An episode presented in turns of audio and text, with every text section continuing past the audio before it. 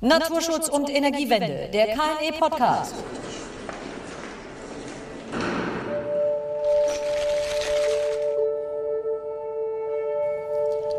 Herzlich willkommen zu einer neuen Ausgabe des KNE-Podcasts Naturschutz und Energiewende.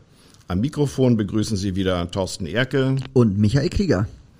In unserer Reihe Das KNE im Gespräch mit sprechen Herr Krieger und ich heute natürlich wieder im Videochat mit Jörg Andreas Krüger, seit November 2019 Präsident des Naturschutzbundes Deutschland, NABU, des mit wir haben allerdings verschiedene Zahlen gefunden und auf folgende uns geeinigt. Mit circa 820.000 Mitgliedern der, der größte deutsche Umweltverband. Der NABU gehört zu einer Gruppe von Umweltorganisationen, die 2012 die Idee der Gründung eines Kompetenzzentrums Naturschutz und Energiewende hatte und als Forderung in den Bundestagswahlkampf 2013 einbrachte. Da das KNE am 1. Juli sein fünfjähriges Bestehen feiert, also ein Grund, uns mit Jörg Andreas Krüger zu einem Austausch zu verabreden über die naturverträgliche Energiewende in Deutschland. Herzlich willkommen, Jörg Andreas Krüger. Hallo, vielen Dank für die Einladung. Ich äh, starte mit der entscheidenden Frage, die alle unsere Hörerinnen und Hörer gleichermaßen interessieren wird. Wie eigentlich wird man NABU-Präsident? okay, ähm, am Ende wird man gewählt, äh, und zwar von unserer Bundesvertreterversammlung, wo die Vertreterinnen und Vertreter aus den Landesverbänden des NABU dann äh, zusammentreten, einmal im Jahr. Das sind so rund 260 Leute. Ähm, und da wird man als Präsident zur Wahl gestellt und gewählt. Der Weg dahin äh, ist bei mir zumindest persönlich einer gewesen, der ganz, ganz früh im Ehrenamt begonnen hat Ach, ich bin aktiv, seit ich denken kann, hätte ich jetzt beinahe gesagt. Ähm, bin eingestiegen ganz klassisch in den 80er Jahren in eine Jugendgruppe, habe dann diese Jugendumweltbewegung der 80er Jahre voll mitbekommen, war dann eine Zeit lang auch Landesjugendsprecher, unterschiedlich aktiv beim NABU im Oldenburger Land, in Niedersachsen auf hm, Regionalvorstandsebene, war dann auch bei mir im Studium in Freising, also im schönen Bayern aktiv. Da gibt es dann da keinen NABU, da haben wir unseren NABU-Partner äh, LBV in Bayern war im Naturschutz da aktiv und bin dann zurück nach Niedersachsen beruflich eingestiegen beim Landesverband des NABU, habe da auch schon viel mit Konflikten und Fragen rund um erneuerbare Energien zu tun gehabt, habe durchaus auch EU-Beschwerden und Klagverfahren geführt und äh, war dann neun Jahre lang auf der Bundesverbandsebene aktiv als Leiter der inhaltlich-politischen Arbeit des NABU-Bundesverbandes. Und so entwickelt sich das dann. Also nach gerade zwangsläufig ein Leben für den NABU. Zumindest ein, ein Leben für den Naturschutz und den Umweltschutz, ja. weil das sind die Dinge, die mich persönlich immer wieder antreiben und motivieren. Und das brauche ich auch in der persönlichen Balance immer wieder. Ich komme mhm. von den Gummistiefeln, vom Fernglas und ähm, die Berliner Ebene und die Konzepte und die Politik, das sind Dinge, die wichtig sind, die wir brauchen, um Wirkung zu erzielen. Aber wenn ich nicht persönlich raus kann, dann geht es mir nicht gut. Ist man denn als NABU-Präsident, also als Chef quasi von 820.000 Mitgliedern, die in circa 2000 lokalen Gruppen organisiert sind und mit rund 50.000 Förderern eigentlich sowas ähnliches wie der oberste Naturschützer des Landes? Ähm, also auf jeden Fall bin ich sicherlich ein Repräsentant für ganz viele Menschen, die sich im Naturschutz engagieren wollen. Und ähm, das, das, ist natürlich eine unheimliche Bandbreite, die wir da heute haben. Wenn man sich das mal anguckt, der NABU ist jetzt äh, über 120 Jahre alt. Wir haben angefangen als Bund für Vogelschutz, gegründet 1899 mit sehr klassischen Vogelschutz, Artenschutzthemen, aber damals durchaus auch schon so Sachen wie Ölverschmutzung in der Nordsee. Manchmal liest man die alten Papiere und denkt sich, hat ja gar nicht viel geklappt in den letzten 100 Jahren. Okay. Ähm, aber heute wissen wir natürlich bei der Komplexität, wie alles ineinander läuft, wir müssen, um Naturschutz machen zu können, um unsere Landschaften und Ökosysteme und die Arten zu halten, müssen wir Landwirtschaftspolitik machen, müssen wir uns mit Forstwirtschaft auseinandersetzen, müssen wir Kreislaufwirtschaft machen, weil ansonsten fressen wir mit unserem Ressourcenverbrauch den Planeten auf. Und von daher gibt es unglaublich viele Dinge, die inzwischen gemacht werden müssen, damit man bei sowas vergleichsweise erstmal simplen und einfachen wie gesunde Ökosysteme und gesunde Populationen landet. Wie geht man denn dann mit der Verantwortung um, bei der hohen Erwartung, die von so vielen Menschen auch an einen adressiert werden? Hm. Also zum einen versucht man natürlich jeden Tag sein Bestes zu geben, äh, vollkommen klar, äh, aber es klingt einem manchmal mehr und manchmal weniger und ich glaube, man muss dann einfach immer wieder auch im Gespräch deutlich machen an, oder ansprechbar sein, in die Gesprächssituation reingehen und sagen, warum ist jetzt das und das gemacht worden? Warum ist das und das vielleicht nicht gemacht worden? Was sind so die gedanklichen äh, Gründe dahinter? Weil oft ist es ja so, dass man dann etwas wahrnimmt, was der NABU oder der NABU-Präsident gemacht hat und dann fragt man sich, warum ist das denn jetzt so gewesen und äh, man könnte das auch so rum, so rum machen. Also man erklärt relativ viel, glaube ich. Und ich halte das auch für wichtig. Und äh, das ist etwas, was uns in der Gesellschaft und auch beim Thema erneuerbare Energien äh, ja immer wieder begegnet. Wenn man erst in den Dialog wieder eintritt, wenn man sich austauscht, dann sind Wege überhaupt möglich. Wenn das Ganze anfängt zu zerfasern und quasi alle mit verschränkten Armen sich da gegenüber sitzen, dann hat man nicht mehr viele Möglichkeiten, ähm, etwas zu bewegen. Und das ist mir innerverbandlich ganz wichtig. Und das fehlt mir momentan in der, in der Corona-Zeit total, dass ich nicht so viel auch regional mal vor Ort sein kann, weil digitale Kommunikation hin oder her, das ist alles super und wir sparen wahnsinnig viel Lebenszeit für vielleicht unsinnige Dienstreisen. Aber so gar nicht mehr im echten Leben im Dialog zu sein und mal drei, vier Stunden wirklich um eine Lösung zu ringen, das fehlt. Kommt uns ja auch bekannt vor. aktuell, aktuell. Einer deiner Vorgänger ist heute einflusssstarker Staatssekretär im Bundesumweltministerium. Ist das auch eine Perspektive für Jörg Andreas Krüger? Oder äh, anders gefragt noch, äh, wer ist einflussreicher, ein Staatssekretär oder ein NABU-Präsident? Und ich weise an dieser Stelle darauf hin, dass diese Frage vom Staatssekretär schon beantwortet wurde im Podcast mit Jochen Flassbart bei Minute 14,5. Man kann dann also die Antworten vergleichen. Also der Weg ist für mich nicht vorstellbar, ehrlich gesagt, äh, im Moment, weil ich einfach finde, dass wir als, dass ich als NABU-Präsident viel mehr Möglichkeiten habe, in die gesellschaftliche Diskussion einzusteigen. Und von daher glaube ich, dass wir sehr unterschiedlich einflussreich sein können dass aber am Ende der mir wichtige Teil, nämlich die der gesellschaftlichen Diskussion und gesellschaftlich zu Lösungen beizutragen, der einflussreichere und wichtigere momentan ist und dass ich glaube, dass deswegen die kurze Antwort ist, der NABU-Präsident ist selbstverständlich am Ende einflussreicher. Gut, das hat, glaube ich, der Staatssekretär geringfügig anders, anders gesehen, aber man vergleiche. Man vergleiche, genau. Aber trotzdem, ähm, es ist ja auch ein sehr politisches Amt, der NABU-Präsident. Wie viel Interesse an Politik, aber auch am politischen Durchsetzungswillen muss man mitbringen und wie viel Freude macht denn auch die politische Netzwerkarbeit, wenn man als NABU-Präsident unterwegs ist?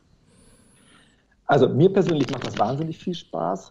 Äh, die Frage ist ja auch, wo, wo fängt aus der eigenen Diskussion äh, politische Arbeit an? Ich würde immer sagen, das ist ja weit mehr als nur die Diskussion jetzt äh, im Parlament und äh, hier auf der bundespolitischen Ebene. Diese politische Diskussion ist ja auch eine, die man mit unterschiedlichen Interessensgruppen dann äh, zu politisch gerade wichtigen Themen führt. Also mit Landwirtinnen und Landwirten wird momentan sehr, sehr viel diskutiert.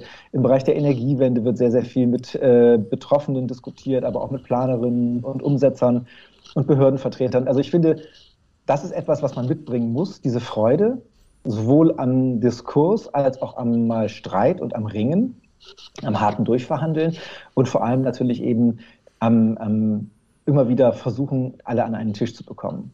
Der ähm, Artenschutz hat in den letzten Jahren äh, viele neue Freunde gewonnen, vor allem in Windausbaugebieten. Frisch gebackene Expertinnen und Experten in den Reihen der Windkraftgegner sorgen sich um Schwarzstorch und Rotmilan ja sogar um Insekten. Gefällt das dem NABU-Präsidenten oder sieht er hier eher Instrumentalisierung, die dem Naturschutz schaden?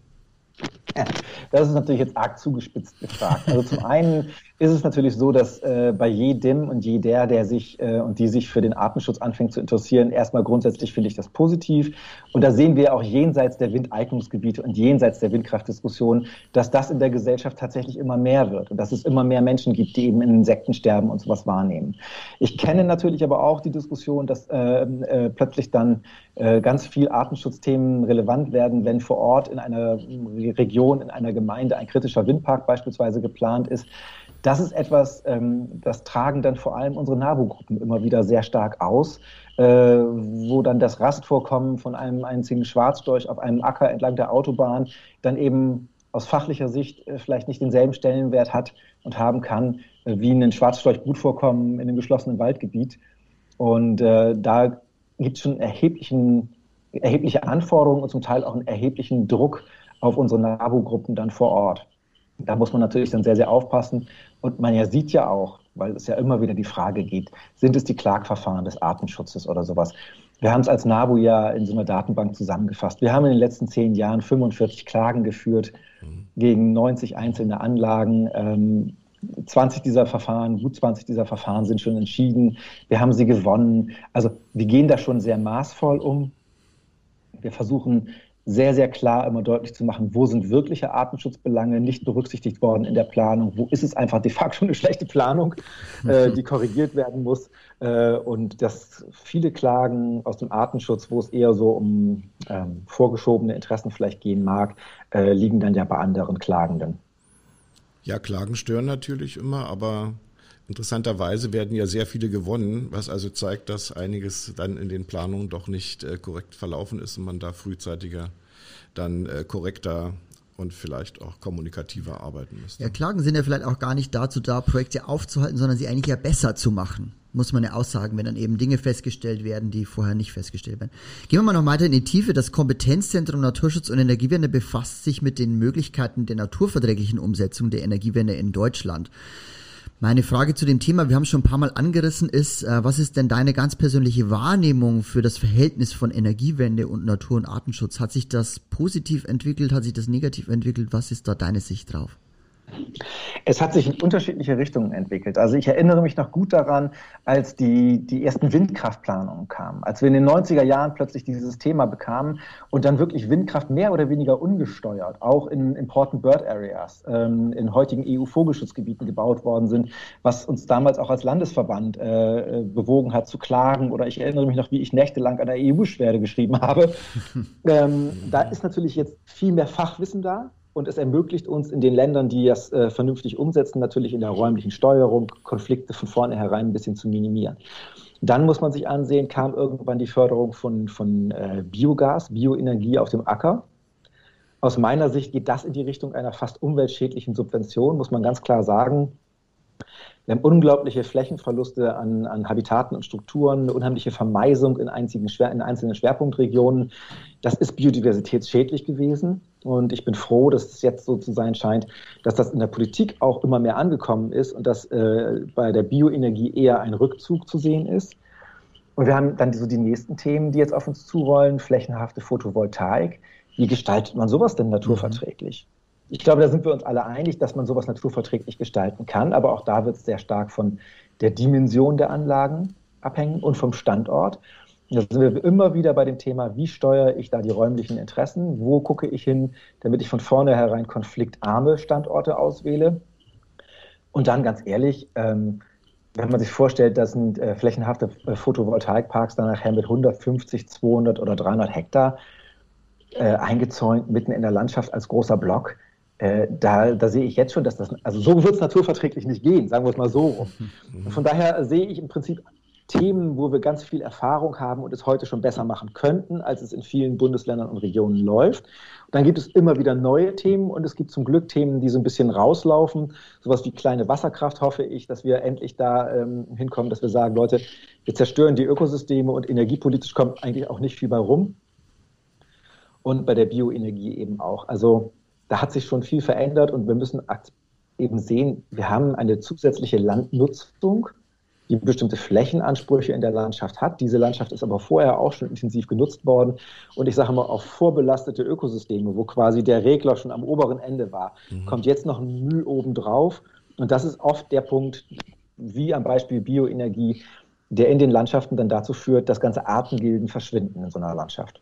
Jetzt zur Freiflächenphotovoltaik kann man sagen, haben wir uns als KNI erst kurz damit vor kurzem mit beschäftigt in einem Wissensdokument, wie die Auswirkungen eigentlich aufs Landschaftsbild sind bei Freiflächenphotovoltaik. Ich hätte mal eine ganz kurze Nachfrage dazu, ähm, ob sich jetzt in der Entwicklung, du hast es ja angesprochen, es ging ja in den 90ern los, ist es eigentlich konfliktvoller geworden oder hat, also so im Sinne von auch, dass die unsachlichen Debatten, die geführt wurden, auch hoch emotional vor Ort, ist das alles irgendwie in professionellere Bahnen übergegangen und alle, alle stehen sich jetzt sozusagen mit den bekannten Waffen gegenüber? Oder hat es sich äh, eigentlich, also ist es immer noch auf dem gleichen emotionalen Niveau in der Auseinandersetzung vor Ort? Ich finde, es hat sich leider eben erschreckend wenig in die vernünftige und sachlichere Richtung entwickelt, ähm, weil so wahnsinnig viel von dem, was wir wissen und was in bestimmten Regionen und Ländern schon gut geklappt hat, einfach nicht in anderen Regionen umsetzen. Und das ist echt ärgerlich. Wir reden über bestimmte Dinge wie die räumliche Steuerung, aber vielleicht auch über Artenhilfsprogramme und all diese Dinge reden wir seit 15, seit 20 Jahren mit Behörden, mit Politik und im Grunde nicken dann immer alle und sagen, ja, ja, ist ganz wichtig. Aber warum macht es dann keiner? Oder warum wird es nicht überall gemacht? Und das finde ich so ein bisschen schade, weil wir nicht von, von Dingen, die gut laufen, lernen. Und dann landen wir immer wieder in Diskussionen, die wir eigentlich nicht führen müssten, wenn wir die gemachten Erfahrungen letztlich nutzen. Und das war ja damals auch eine der Ideen zu sagen, Mensch, Kompetenzzentrum, Naturschutz und Energiewende, äh, wir brauchen da eine Stelle, die das immer wieder auch zusammenträgt. Was klappt denn, was klappt nicht? Äh, was sind Konfliktlösungs-, Minimierungs-, Vermeidungsansätze? Und ähm, deswegen bin ich eben fest davon überzeugt, dass es das KNE da auch dringend braucht. Ja, vielen Dank. Sehen wir auch so und bemühen uns ja. auch, äh, aktuelle Fragestellungen auch aufzugreifen und äh, vor allen Dingen auch ähm, im Dialog zu äh, bearbeiten. Da hast du ja vorhin auch schon darauf hingewiesen, dass es wichtig ist, vor allen Dingen auch im, in, in, ins Gespräch zu kommen, im Gespräch zu bleiben und gemeinsam nach Lösungen zu suchen. Ich möchte ein anderes Thema ansprechen, ich beginne mit einem äh, Zitat. Äh, für Deutschland könnte es in Zukunft möglich und wirtschaftlich sein, einen Teil des Energiebedarfs durch Strom und oder synthetische Energieträger zu decken, die im Ausland auf Basis erneuerbarer Energien erzeugt wurden. Zitat Ende. Äh, ist zitiert aus einem Szenario des Wuppertal-Instituts für Klima, Umwelt, Energie für den NABU. Ist das eine Auffassung, die sich der NABU zu eigen macht? Ich frage es auch deshalb, weil wir dazu im KNE durchaus äh, kritische Debatten führen. Ja, gute Frage. Wir haben noch keine formelle Position dazu verabschiedet. Von daher ist das auch etwas, was bei uns verbandsintern in der Diskussion ist. Aber gar nicht so sehr die Frage, ob es zu solchen Importen kommen kann, gerade wenn wir in Richtung der Wasserstoffstrategie gucken, ähm, sondern die Frage, ähm, in welchem Umfang und zu welchen Bedingungen und wie wirkt sich das dann im Prinzip entlastend oder belastend auf den Bedarf äh, aus, in, im eigenen Land erneuerbare Energien zu erzeugen. Ich bin ja äh, von der Bundesregierung auch in den Rat für nachhaltige Entwicklung berufen worden. Wir haben uns da sehr lange mit den Fragen auseinandergesetzt, wie denn eine Wasserstoffproduktion zum Beispiel in Nordafrika auch nachhaltig dort vor Ort sein kann. Was bedeutet das für das Energieversorgungssystem äh, in einigen dieser Länder, die heute noch Energieunsicherheiten haben, wenn Energie produziert wird, aber nicht im eigenen Land dann eingesetzt wird, um die Lebensbedingungen, Wirtschaftsbedingungen zu verbessern? Was bedeutet es sozial? Was bedeutet es ökologisch? Wir denken ja immer, dass das alles tote Wüste und purer Sand, in dem man da alles Mögliche stellen kann. Das wird so einfach auch nicht sein. Wir erinnern uns alle, Die Wüste lebt, war ein Film aus den 60er oder 70er Jahren, wo das schon ähm, deutlich anders gezeigt worden ist, so ganz populär. Also ich gehe davon aus, dass wir, so wie wir heute ja unglaublich viel Energie aus dem Ausland über Öl und Kohle und Gas bekommen, werden wir auch in Zukunft Erneuerbare in einem bestimmten Anteil aus dem Ausland bekommen können.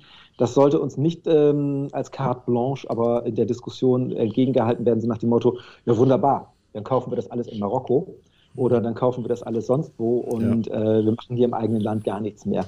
Das ist eine Verlagerung von auch von Umweltrisiken, die wir ja letztlich als Industrienationen ganz oft gemacht haben. Ne? Ich denke gerade an den Sojaanbau in Südamerika zu Lasten der dortigen Ökosysteme. Das wird nur nachhaltig funktionieren und das ist auch eine Sache, auf die man sich nicht im Hochlauf so schnell verlassen kann.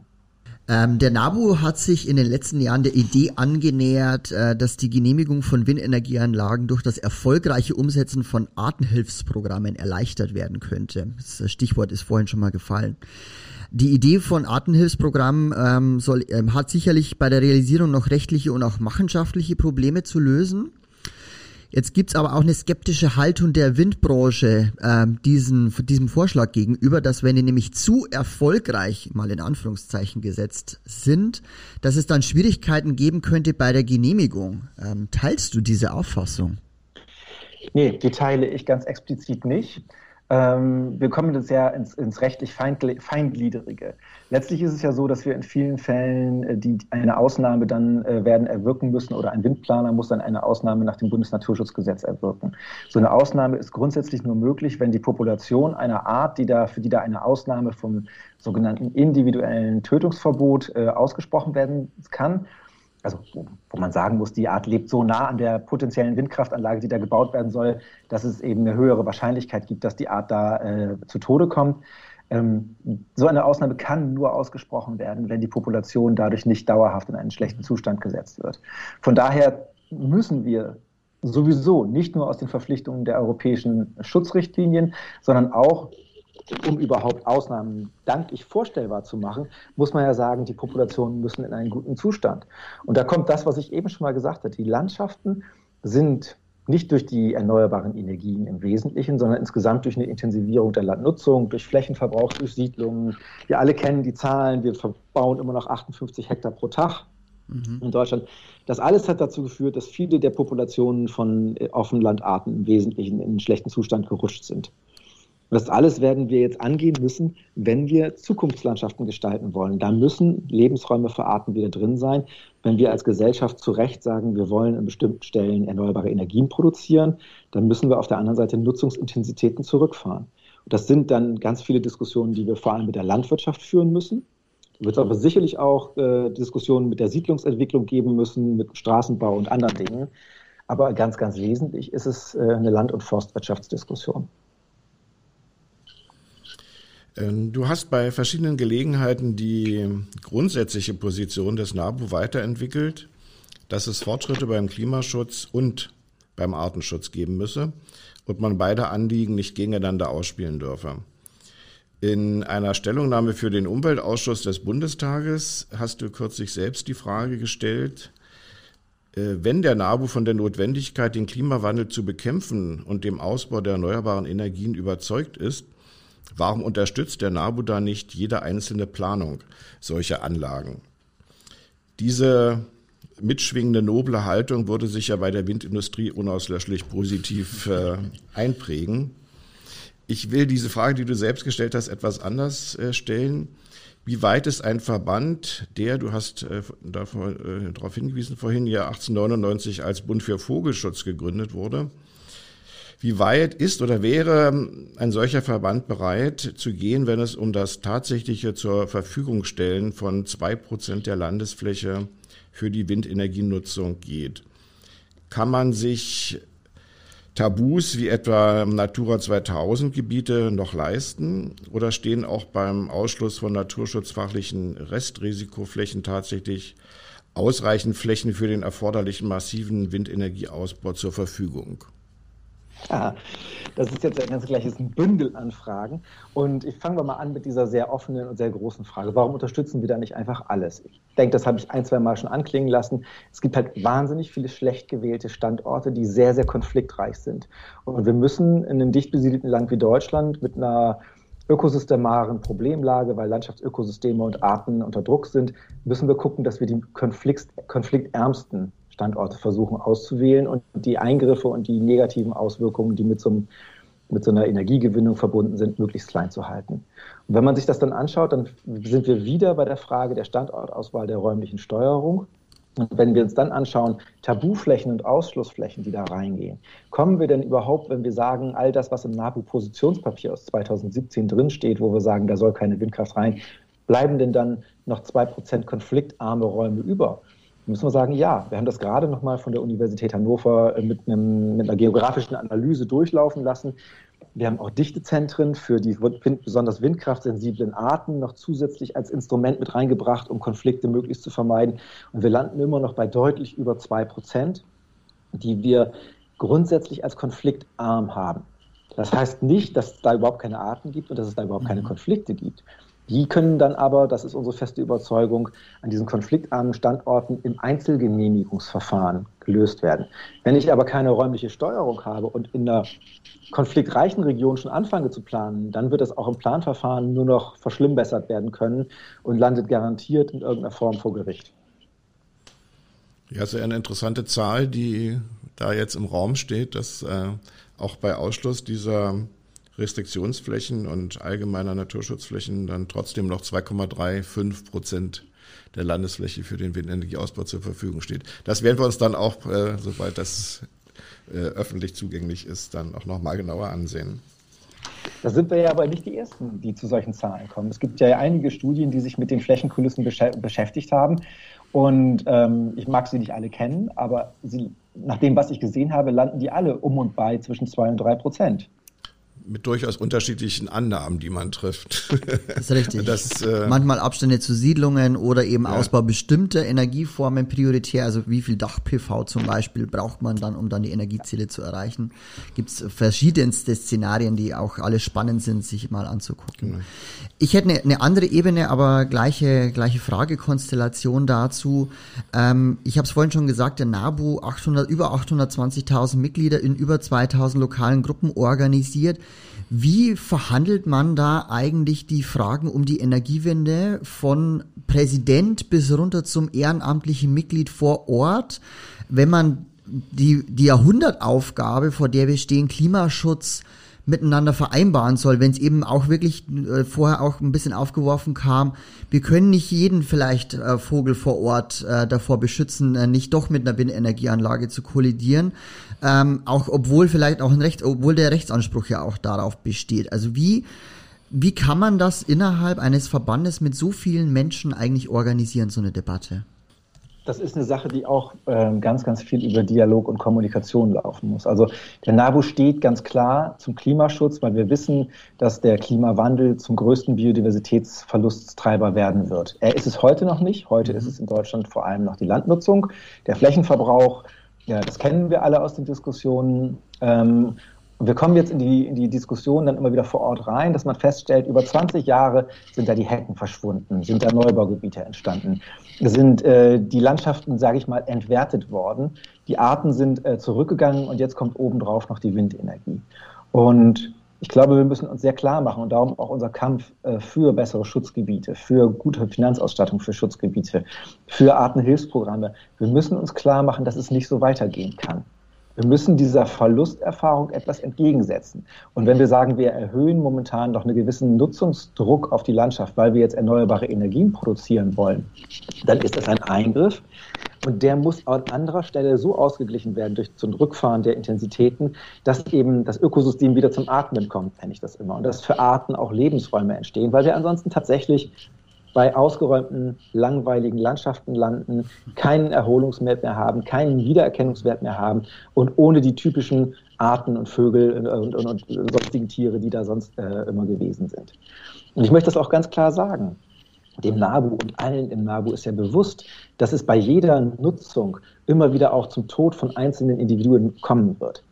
Und den, jetzt ist immer die Frage, wie geht man damit um? den Schmerz darüber und dass keiner Hurra schreit, wenn man sagt, ja, jetzt müssen wir mal für den Mäusebussard oder den da ein erhöhtes Tötungsrisiko ähm, äh, annehmen und äh, damit auch dann sozusagen arbeiten, dass das schmerzhaft ist und dass man da sagt, das will ich eigentlich, das, das, das teile ich zu 100 Prozent. In einer perfekten Welt würden wir uns das alle anders vorstellen. Mhm. Und ich glaube, das ist aber wichtig, immer erstmal deutlich zu machen, das ist eine Ausnahme, die da akzeptiert werden muss, wir müssen für Kompensation, für Verbesserung auf der großen Landschaftsebene sorgen. Auch wenn sozusagen dieses eine Tier dann eventuell stirbt, muss es insgesamt den Landschaften und Ökosystemen und Arten wieder besser gehen können in Deutschland. Das ist eine Diskussion, die deutlich größer ist als die Windkraftdiskussion, an der das sich da meistens so kristallisiert. Ich hatte vorhin schon gesagt, diese verheerende Wirkung der, der Biogas, der Bioenergieförderung, die wir in Deutschland gehabt haben, die hat unterm Strich sicherlich deutlich mehr an ökosystemaren Bezügen kaputt gemacht, als die Windkraft in vielen Regionen gemacht hat. Und das aber auf einer Landschaftsebene zusammendenken. Das ist das, wo wir hinkommen müssen. Da ist Politik gefordert, da sind äh, Behörden gefordert und wir müssen rauskommen aus diesen Silos. Und da, aus meiner Überzeugung lassen sich da eventuell sogar Synergien erschließen. Wenn wir vorhin dieses Thema flächenhafte Photovoltaik gesagt haben, da reden wir ja drüber, dass wir heute sagen, wir wollen diese flächenhafte Photovoltaik nicht auf dem schönen, artenreichen, mageren Grünland, sondern jetzt geht es darum, gibt es äh, auch mal welche auf einer Ackerfläche. Wenn das also vorher eine, sage ich mal, 100% Mais-Monokulturfläche für die Biogasanlage war, dann lassen sich da eventuell positive Dinge entwickeln, weil man sagt, okay, da ist eine Dauerbegrünung wieder drunter, da kriegt man vielleicht einen Abstandsstreifen hin, der 10, 20 Meter breit ist und der zur Biotopvernetzung von Insektenlebensräumen über Blühstreifenlösungen und sowas äh, genutzt werden kann. Ich glaube, wir müssen da kreativer die Dinge miteinander in Verzahnung bringen und können nicht so sagen, Womp, jetzt diskutieren wir mal Windkraft und übermorgen diskutieren wir dann das und am nächsten Tag das. Wir reden ja über eine einzige Landschaft. Und alles hängt da mit allem zusammen.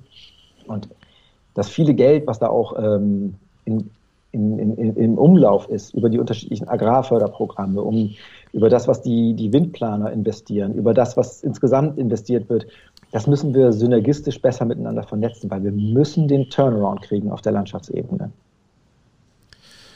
Ja, ich wollte noch zu der Ebenenproblematik, die Herr Krieger angesprochen hat, natürlich sagen, dass es äh, auf der allgemeinen Ebene sind wir natürlich äh, uns alle einig, auch sicherlich im NABU.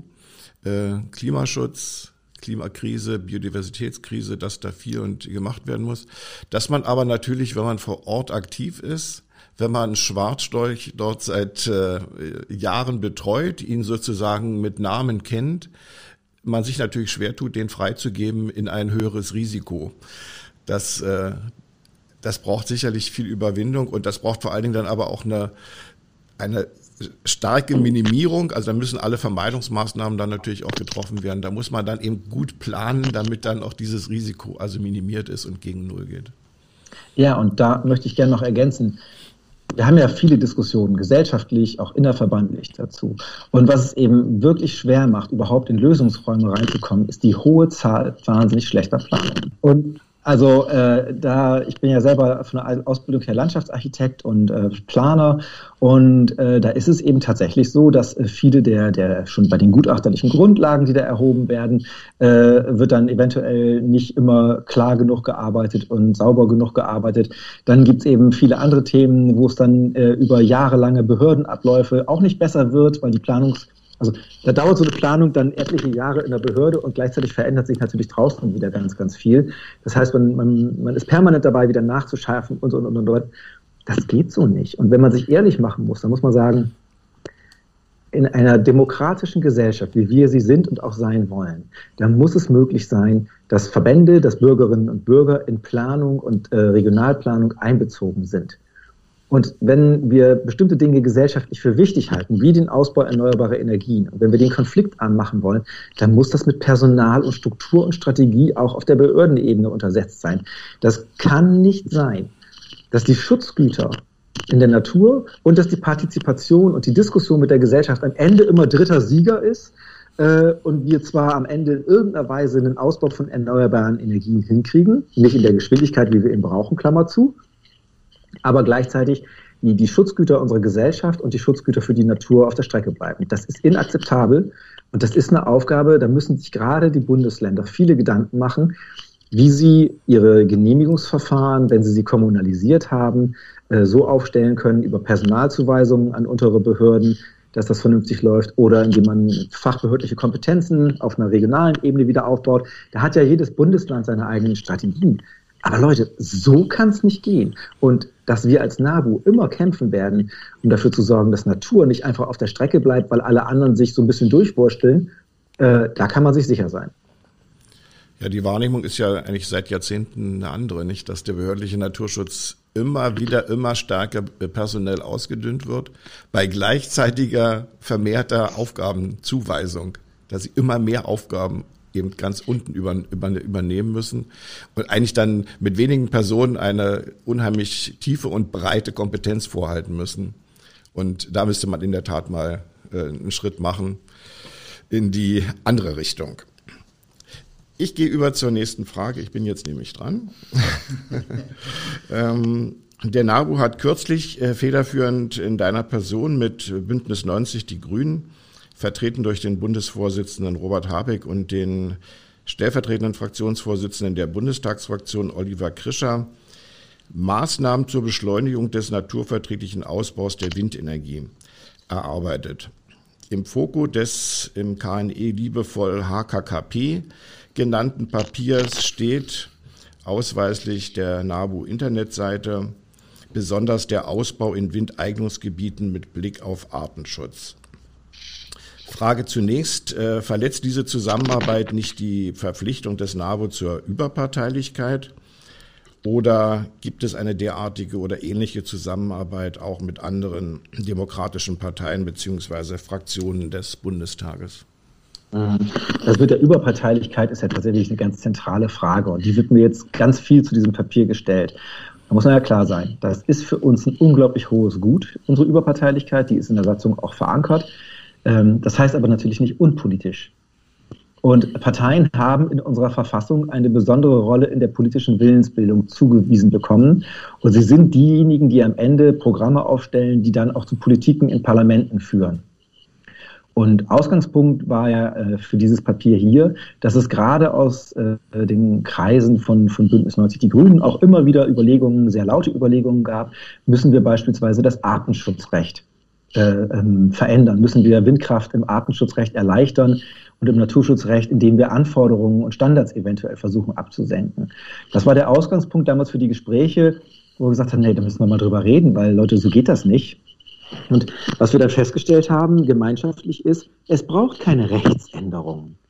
Wir müssen da momentan nirgendwo dran rumschrauben. Wir haben die Instrumente, die wir, die wir äh, im Gesetz verankert haben, mit denen kann ein Windkraftausbau funktionieren, wenn wir eben gleichzeitig diese Elemente, wie wir sie jetzt mehrfach gesagt haben, räumliche Steuerung, Ausweisung von Eignungsgebieten mit Bindungswirkung, Artenhilfsprogramme, wenn wir das sauber umsetzen, dann kriegen wir das hin. Und das als Papier mal als Diskussionsinput äh, zu vereinbaren, das war ein wichtiger, richtiger Schritt aus meiner Sicht.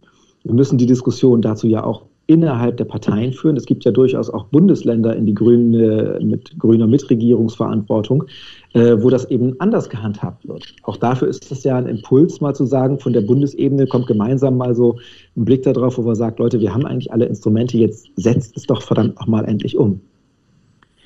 Und wir werden sowas auch in Zukunft immer wieder machen, dass wir mit einzelnen Parteien aus dem demokratischen Spektrum äh, uns zu einzelnen Fragestellungen des Naturschutzes, der Waldpolitik, des, des besonderen Artenschutzes immer wieder auch mit Diskussionspapieren, aber zum Teil ja auch mit durchaus mit Volksbegehren oder sowas gemeinsam ähm, auf den Weg machen und sagen, hier gemeinsam tragen wir ein Volksbegehren oder wir äh, machen hier mal eine gemeinsame Petition oder solche Sachen. Ja, also wenn, solange es nicht einseitig ist, was bei euch sicherlich nicht der Fall ist, muss ich sagen, finde ich es natürlich auch gut. Äh, aus beiden Richtungen. Ich finde es natürlich auch gut, dass die, äh, die Politik sozusagen, die, eine Partei sich auch darauf einlässt, zu lernen, ja, sich fachlicher zu machen, auch von eurem Wissen und euren Erfahrungen äh, zu lernen und sich auf so einen gemeinsamen Prozess einzulassen. Und äh, wir haben ja auch vor, in, demnächst in einem weiteren Podcast auch äh, mal mit äh, Robert Habeck zu sehen, wie viel hängen geblieben ist von diesem gemeinsamen Arbeitsprozess. Ähm, nächste Frage zu dem Punkt, ähm, mal so aus Neugier.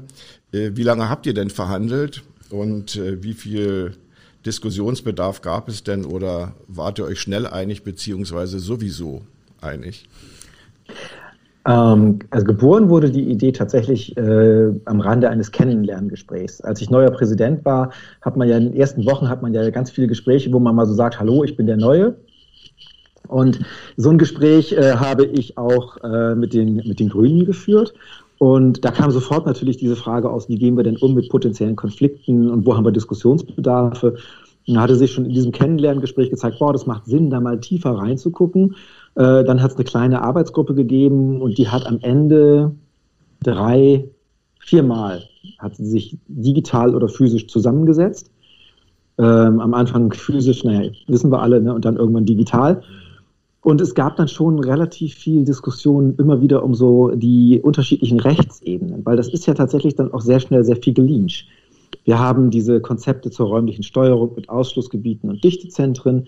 Dann hat man die Frage der, des Zusammenwirkens mit populationsstützenden Maßnahmen im Hinblick auf die Regelung von Ausnahmen nach der jetzigen Bundesnaturschutzgesetzrechtslage. Also es ging sehr, sehr viel äh, nochmal darum zu sagen, was ist denn die gemeinsame Fachebene und wie liegen die Dinge denn im Verhältnis zueinander? Und dann war es so, dass wir relativ schnell aber zu den Punkten kamen, wo wir gesagt haben, ja, der NABU ist ja genauso wie wir alle am Ausbau der erneuerbaren Energien interessiert, aber eben mit dem klaren Fokus auf den naturverträglichen Ausbau. Das ist etwas, was dann im Gespräch rauskam, was auch von den äh, Spitzenvertretern der Grünen voll geteilt wird. da war es dann gar kein weiter Weg mehr zu den Dingen, die wir da als Schlussfolgerungen und als Diskussionsvorschläge in, in das Papier haben einfließen lassen. Welchen entscheidenden Fortschritt in eurem Papier gegenüber dem Status quo würdest du denn besonders hervorheben wollen? Und welche Maßnahmen müssen denn jetzt schnellstmöglich eigentlich eingeleitet werden, um die 2030 Ziele erreichen zu können? Also ganz wichtig war mir nochmal, dass wir tatsächlich im Hinblick auf die Arten dieses Konzept der Dichtezentren nochmal stärker verankern konnten und erklären konnten. Das ist ja etwas, was sich durch die Debatte schon sehr lange zieht. Auch das legendäre Helgoländer Papier hat Dichtezentren als einen möglichen Ansatz für die räumliche Steuerung ja schon äh, erwähnt.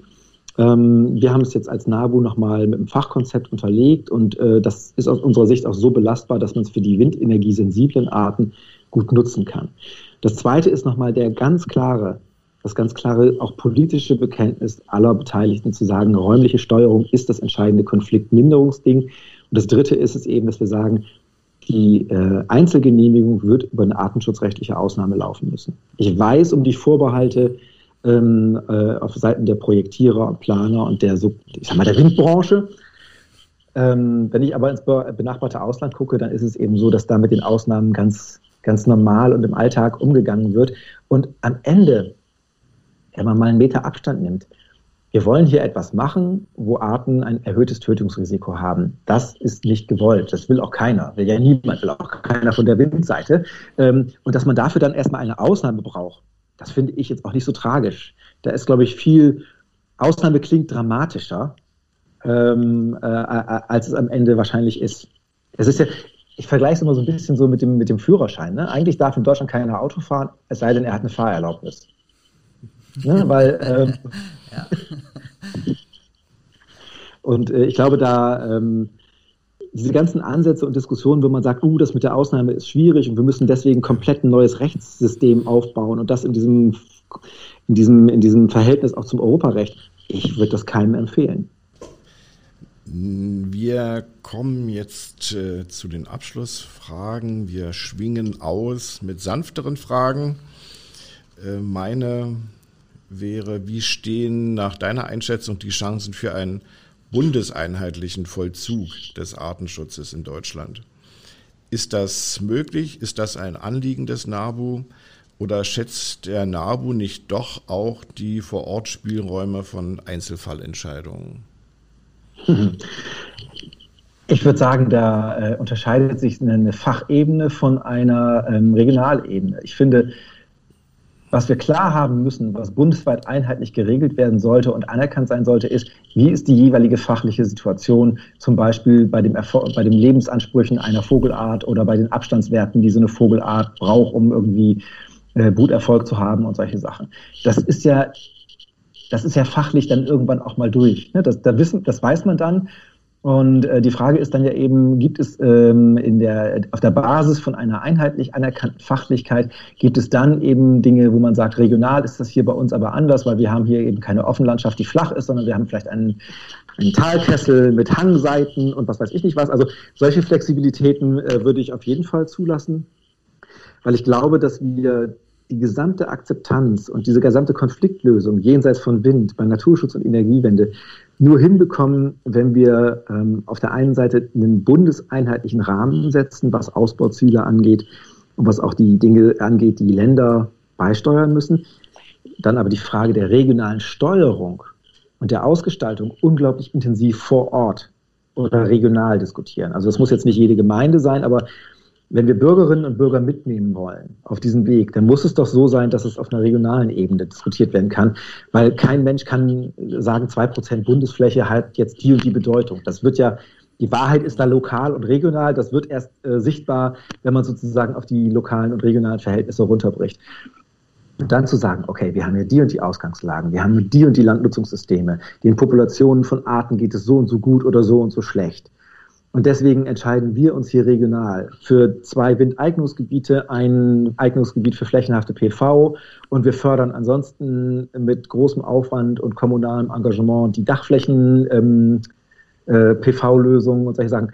Nur so werden wir die Geschwindigkeit hinkriegen, um die 2030-Ziele zu erreichen. Davon bin ich fest überzeugt. Die ganzen Dinge, die wir auf Bundesebene als Rahmen setzen, wo auch Finanzmittel in Bewegung gesetzt werden, sind richtig und wichtig Die Umsetzung und das mit Leben erfüllen muss regional erfolgen. Und da finde ich, haben die Bundesländer sich zum Teil ein bisschen zu stark weggeduckt. Da könnte man viel weiter drüber diskutieren. Tun wir jetzt aber nicht. Aber ich finde die, die, äh, die Zusammenfassung sehr schön, wie du eben gesagt hast. Also die Wahrheit ist vor Ort. Das ist, muss man mal bedenken, da muss sich alles äh, letztlich äh, bewähren und äh, konkret gelöst werden. Schrauben wir uns mit der letzten Frage nochmal in andere Ebenen nach oben, nämlich auf die internationale Perspektive. Nach meinem Verständnis ist die Energiewende nur als internationales Gemeinschaftswerk ähm, erfolgreich umzusetzen. Wir haben das Thema vorhin auch schon mal ganz kurz gekratzt. Ich persönlich stehe für einen Erfahrungsaustausch mit Ländern wie zum Beispiel China, äh, Indien, Chile oder auch Südkorea voneinander lernen für den gemeinsamen Erfolg und auch zusammenarbeiten für Klimaschutz, Energiewende und eben die biologische Vielfalt. Meine Frage zum Abschluss ist dann, engagiert sich der NABU unter seinem Präsidenten Krüger auch in diesem Bereich und sollte es ein Mehr an weltweitem Austausch, an Zusammenarbeit und Kooperation geben, auch dann, wenn es uns in den wichtigen Fragen von Demokratie und Menschenrechte vielleicht auch manchmal zu trennenden Auffassungen kommt. Oh, wow, ja, jetzt kommen wirklich nochmal die großen Fragen. Also ich fange mal mit der ersten äh, Frage an, was macht denn NABU da? Wir sind natürlich ein Verband, der ganz, ganz überwiegend äh, in Deutschland aktiv ist, haben aber gleichwohl eine internationale Strategie und ein internationales Programm, weil selbst das ist schon seit über 100 Jahren die Erkenntnis, äh, Natur macht ja nicht an Landesgrenzen halt. Und der Klimawandel macht das dann nochmal besonders deutlicher. Unsere Schwerpunktregionen, in denen wir arbeiten, wo wir uns sehr stark auch mit Partnern in den Ländern engagieren, zum Beispiel ähm, für nachhaltige regionale Entwicklung, äh, die Schwerpunktregionen sind da ähm, Ostafrika, Zentralasien und der Kaukasus. Und da sind natürlich genau diese Dinge dann auch immer wieder Programmbestandteil, dass wir sagen, ja klar, wir bauen hier mit äh, Unterstützung des Partners und wir helfen dabei, ein Biosphärenreservat zum Beispiel aufzubauen, wie wir es in Äthiopien gemacht haben. Und da spielen natürlich Fragen der Energiewende, der Energieversorgung äh, und sowas immer wieder auch eine Frage. Also das ist das, wo wir ganz klar sagen, ja, machen wir. Wir können auch nicht als eine traditionelle große Organisation so tun, als ob es da weltweit keine Bedarfe und keinen Unterstützungsbedarf gibt. Und ähm, deswegen ist das eine klare internationale Verantwortung, die ich da sehe. Und das werden wir weiter vorantreiben. Wir sind jetzt gerade dabei, unsere internationale Strategie vorzuschreiben. Ähm, das wird jetzt äh, das Jahr in Anspruch nehmen. Ähm, aber mal gucken, ob, sich da auch an den Schwerpunktregionen zum Beispiel noch mal äh, leicht was verändert. Man kann ja auch nicht sagen, man macht mal fünf Jahre hier und fünf Jahre da. Mir ist es da ganz wichtig, Kontinuität und Dauerhaftigkeit reinzubringen. Das ist dann, wenn wir mit den Partnern in den Regionen arbeiten, auch immer wieder natürlich ein ähm, Versuch, da zivilgesellschaftliche Organisationen aufzubauen, um so eine pluralistische Stimme in die, äh, in die Länder mit reinzubringen, um auch zu helfen, von unseren Erfahrungen in der Organisationsentwicklung und solchen Sachen zu lernen. Wenn man jetzt auf diese politische Ebene guckt, zu sagen, brauchen wir mehr weltweiten Austausch, dann würde ich sagen, klar, weil jeder Dialog ist auch immer dann angetan als mögliches Instrument, um eben Fragen der zivilgesellschaftlichen Ordnung, der Demokratie und der Menschenrechte mit voranzubringen. Also ich bin schon jemand, der äh, sich schwer tut, am Ende äh, Dialog komplett zu verweigern. Es gibt Länder und Situationen und politische Entscheidungsmechaniken in Ländern, wo man dann mal sagen muss, okay, Leute, so geht's definitiv nicht. Jetzt müssen wir mal Stopp sagen und das geht jetzt erstmal nicht. Aber wir dürfen nicht in so ein Element der Sprachlosigkeit oder ein System der Sprachlosigkeiten reinkommen. Dafür leben wir zu eng vernetzt auf einem Planeten. Und äh, wir haben das vorhin schon mal als Bild, hatte ich das gesagt, wenn wir dann alle mit verschränkten äh, Armen, bockbeinig in den Ecken sitzen, dann hilft das am Ende auch nicht viel. Wir haben wieder unsichtbar mit dem Kopf dazu genickt. ähm, aber jetzt hat das äh, Fragen ein Ende und damit auch eine neue Ausgabe von das KNE im Gespräch mit. Wir bedanken uns herzlich beim NABU-Präsidenten Jörg Andreas Krüger fürs Kommen, auch im Namen unserer Zuhörerinnen und Zuhörer. Er hat viel Mut bewiesen in seiner bisherigen Präsidentschaft. Er geht in die Auseinandersetzungen in unserer Gesellschaft, in die politischen Debatten. Er weicht dem Streit im eigenen Verband nicht aus und und das ist besonders lobenswert. Er traut sich sogar in den knallharten KNE-Podcast. Herzlichen Dank und alles Gute. Vielen Dank. Das war's für heute. Es verabschieden sich Thorsten Erke und Michael Krieger. Bleiben Sie uns gewogen. Bis zum nächsten Mal, wenn es wieder heißt. Naturschutz und Energiewende, der KNE Podcast.